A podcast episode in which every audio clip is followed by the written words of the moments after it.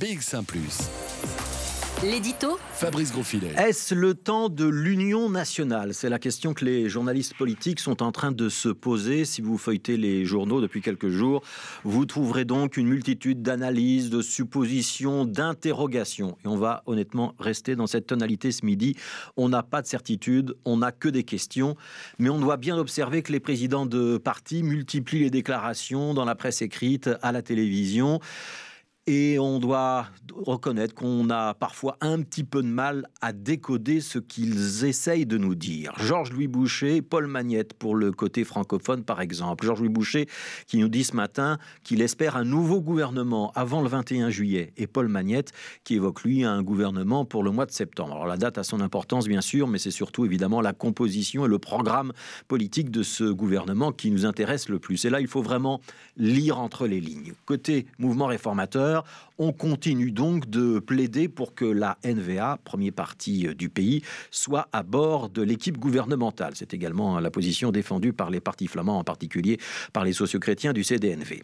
Du côté du Parti socialiste, on ne s'exprime plus vraiment clairement sur cette question-là. Et on doit donc noter un petit infléchissement du discours. Paul Magnette ne dit plus niet à la NVA, et lorsqu'on lui pose la question, il met plutôt en avant des exigences sur le contenu, qu'on refinance les soins de santé, qu'on augmente les allocations de chômage, par exemple. Les commentateurs en sont donc réduits non pas à disséquer ce que le président du Parti socialiste dit, mais plutôt à extrapoler sur ce qu'il ne dit plus. Et puisqu'on ne dit plus que c'est non à la NVA, on pourrait être tenté de conclure que finalement, ça pourrait peut-être être oui. Alors évidemment, euh, décoder ce qui ne se dit pas, ça relève en grande partie de la spéculation journalistique. Et quand Paul Magnette parle de relever le montant du chômage, c'est aussi une manière de mettre la barre très haut. Il faudra donc que la NVA, les libéraux, fassent beaucoup de concessions sur le fond s'ils veulent gouverner avec les socialistes. Il y a quand même un terme que Paul Magnette a utilisé lors de sa dernière intervention, c'était hier soir sur RTL TVI, qui doit retenir notre attention. C'est celui d'union nationale. Un gouvernement d'union nationale, c'est un gouvernement large qui irait donc de la droite à la gauche au nom de l'urgence économique. Ce n'est pas la Suédoise élargie où le Parti socialiste se retrouvait seul parti de gauche, c'est pas non plus la Vivaldi qui renvoyait la NVA dans l'opposition. Alors on va essayer de décoder ce midi. Pour que le PS accepte de monter dans un gouvernement fédéral dans les prochains mois, avec la NVA donc, il lui faudrait la garantie que ce gouvernement ne penche pas trop à droite. Ça veut dire que les deux partis libéraux risquent de ne pas s'y retrouver ensemble. Ça veut dire aussi que le PS veut des alliés sur son aile gauche, le SPA, socialiste flamand bien sûr, mais aussi Groen et Écolo.